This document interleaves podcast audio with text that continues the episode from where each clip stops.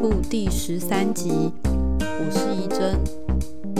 这一集会延续上一集的访谈内容，当时主要是介绍成大考古所刘义昌所长他正在执行的热兰遮城四百年计划。那这一集就会聚焦在考古的重要性，还有考古跟艺术研究的关联。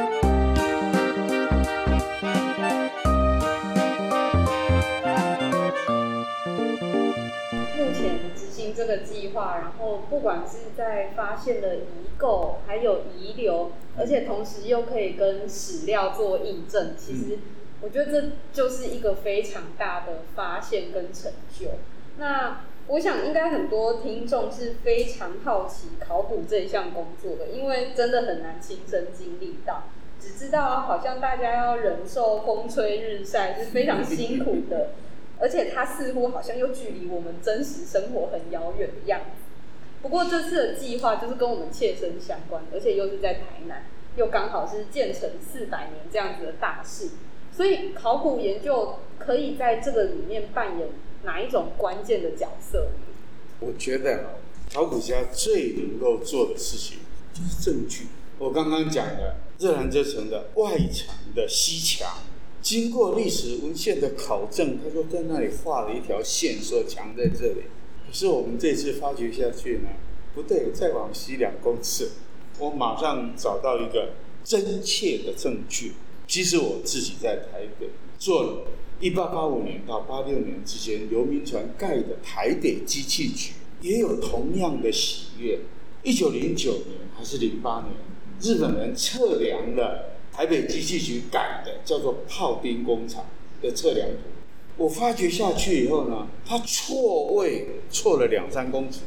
错两两公尺多三公尺，那这个就大家所有争议呢，在考古工作发掘之下，完全没有讨论的余地，答案就在地里面，而且就被考古发掘挖出来。所以我觉得，在自然之城四百这个议题里面呢，因为热兰遮城历经战火的损害，再加上一九三零年的日本人为了要扩大台湾所谓的台湾文化三百年纪念，把热兰遮城当时已经毁坏的很严重的热兰遮城呢，重修一遍，变成我们现在看到的安平古堡，所以。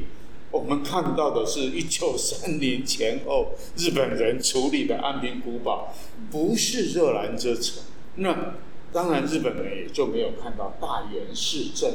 也没有看到普罗民遮城。当时日本人都是用文献去推测的。我们现在台南市区里面的普罗民遮城也发掘知道了，然后大原市镇也知道了，然后热兰遮城也知道了。那都是考古家提出的实际上的证据，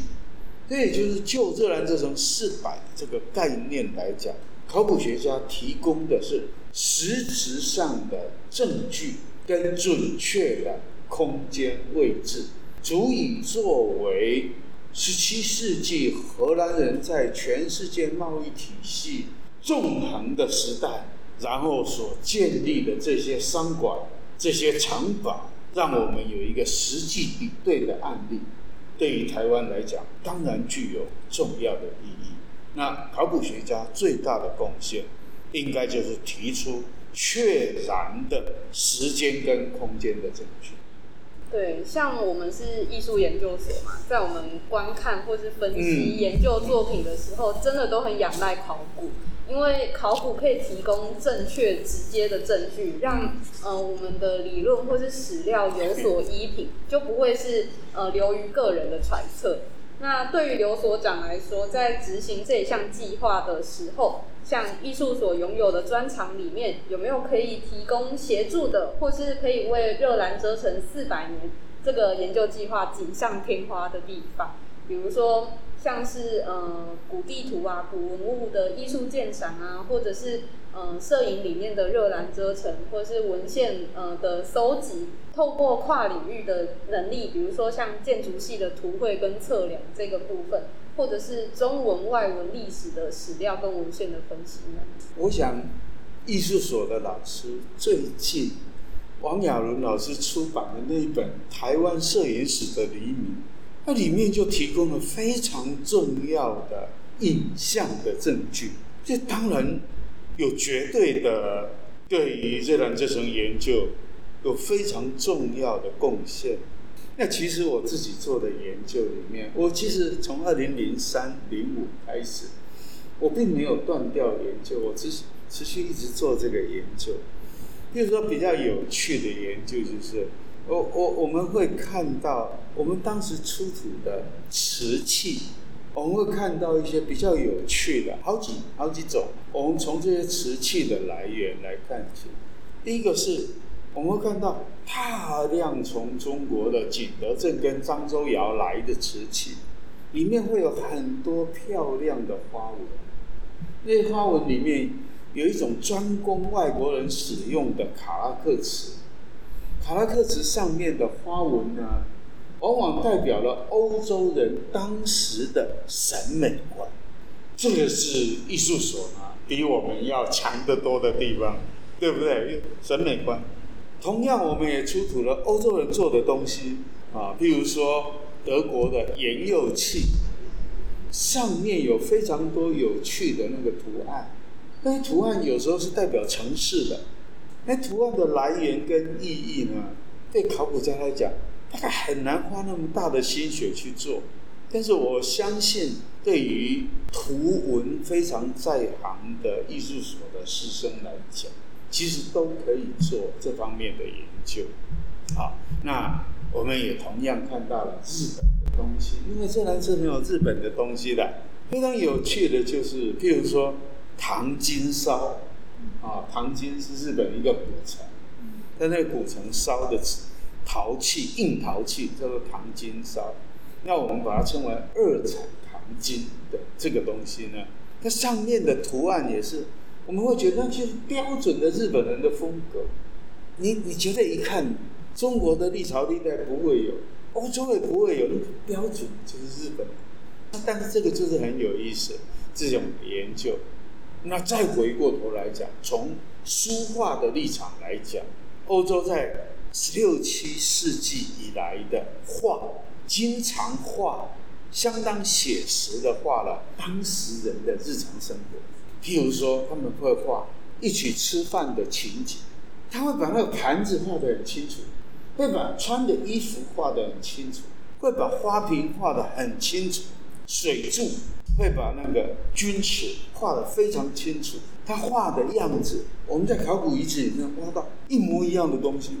我是我我是做了好几次这样的比对的，就一直到二零，呃，到二零一六一七年，我都还来成大的前后，我还发表了一篇文章，在美国的德州吧，德州的一个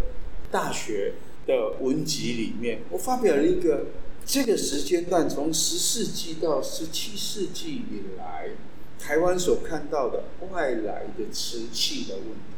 但是呢，我这个考古工作者，当然我就比较多讨论人类的生活、日常生活。但是有很多细致的考证，其实是考古家所不及的。那也要其他的学科都能够一起来的话，我们就可以理解更多。对，像呃艺术所，我们那时候就有东西美术交流史的这个课程，那里面就有提到蛮多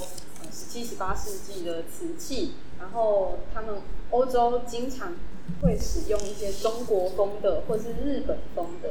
那那时候我们都比较少聚焦在台湾这个地方，嗯，我们看到了哪些的瓷器，所以我觉得。可能透过呃跟考古的这个结合，我们可以深入的去发掘台湾那时候看到了哪些东西。的确，对，尤其是热兰遮城、大元市镇、普罗民遮城，对，都是当时最跟外面接触的地方，所以你会看到很多这些外来物。这些外来物如何深入到社会的基层，如何扩散到周边的原住民聚落？这就是考古学家最感兴趣的，所以我这个热兰遮城四百的计划，也还附带着研究周边的城镇以及原住民聚落。所以我研究麻豆，我研究家里，啊，麻豆是麻豆社，家里是消龙社，所以像这些，然后往北呢，我研究到当时跟荷兰人作战非常激烈的，叫做法巴朗费佛朗人，然后往南做跟荷兰人对抗，最后失败，叫做塔加里昂人，塔加利昂。大概就是我们现在可以把它翻成打狗人，那也会去做这个时间点上跟荷兰人对抗的这个小琉球的原住民族兰麦人，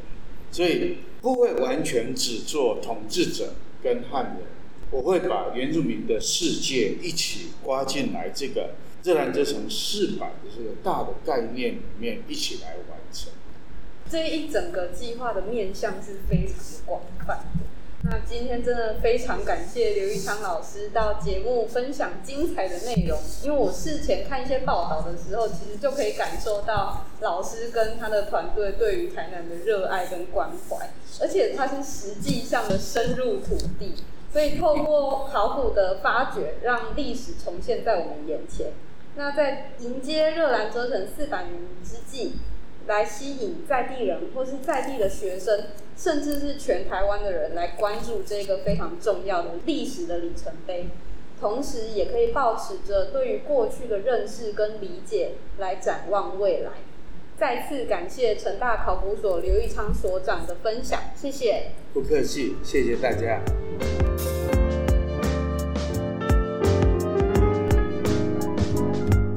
完以后，我一直想起之前我在写论文的时候的资料，还有以前上课时的内容。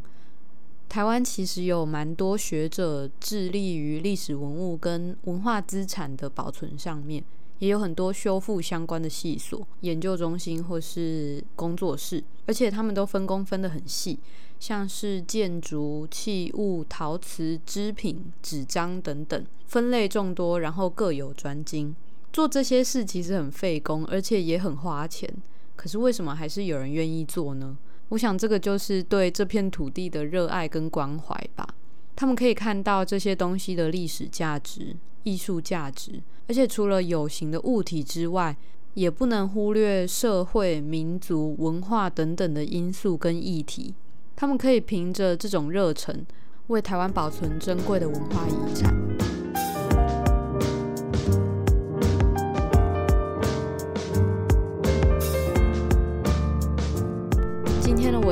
外话是前几天蛮有名的一则新闻：丹麦的奥尔堡现代艺术博物馆在九月二十四号的时候有一个展览开幕。展览的名称是 Work It Out，它是一个联展，主要他想要思考的是什么是工作，我们为什么工作，工作对于个人或是社会有什么影响，而且未来还有哪些工作。艺术跟艺术博物馆，他们要怎么去面对未来的工作，然后去创造这些呃叙述的框架？其中一位参展的艺术家 James Henning，他在展览的前一天把他的作品带去博物馆，结果是两个空白的框架。他说他的作品名称叫做“拿了钱就跑”。James Henning 他十几年前曾经创作过两件作品。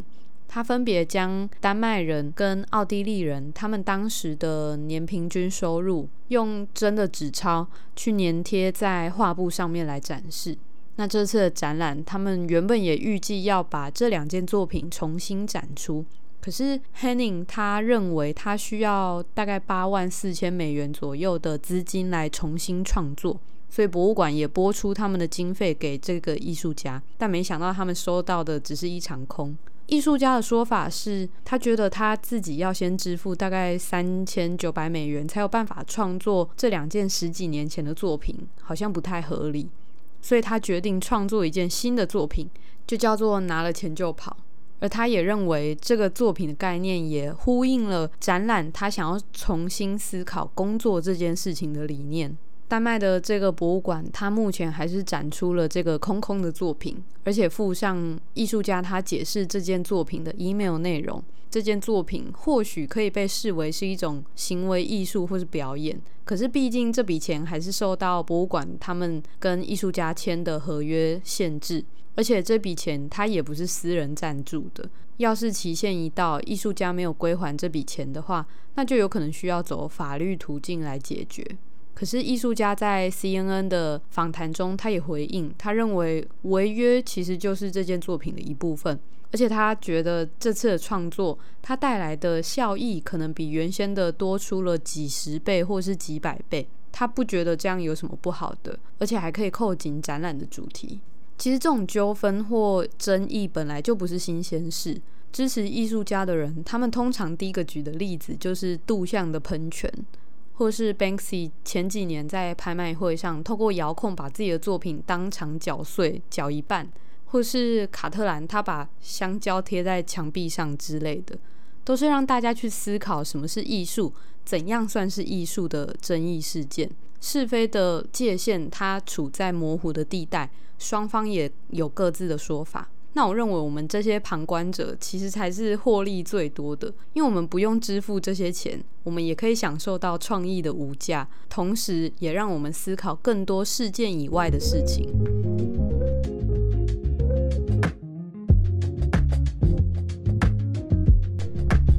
今天的节目到这里告一段落了。希望透过这些访谈，可以让大家对于考古、对于台南、对于这片土地有更多的认识，也从最近的艺术新闻里面去动动脑。如果换做是自己，你会怎么做比较好呢？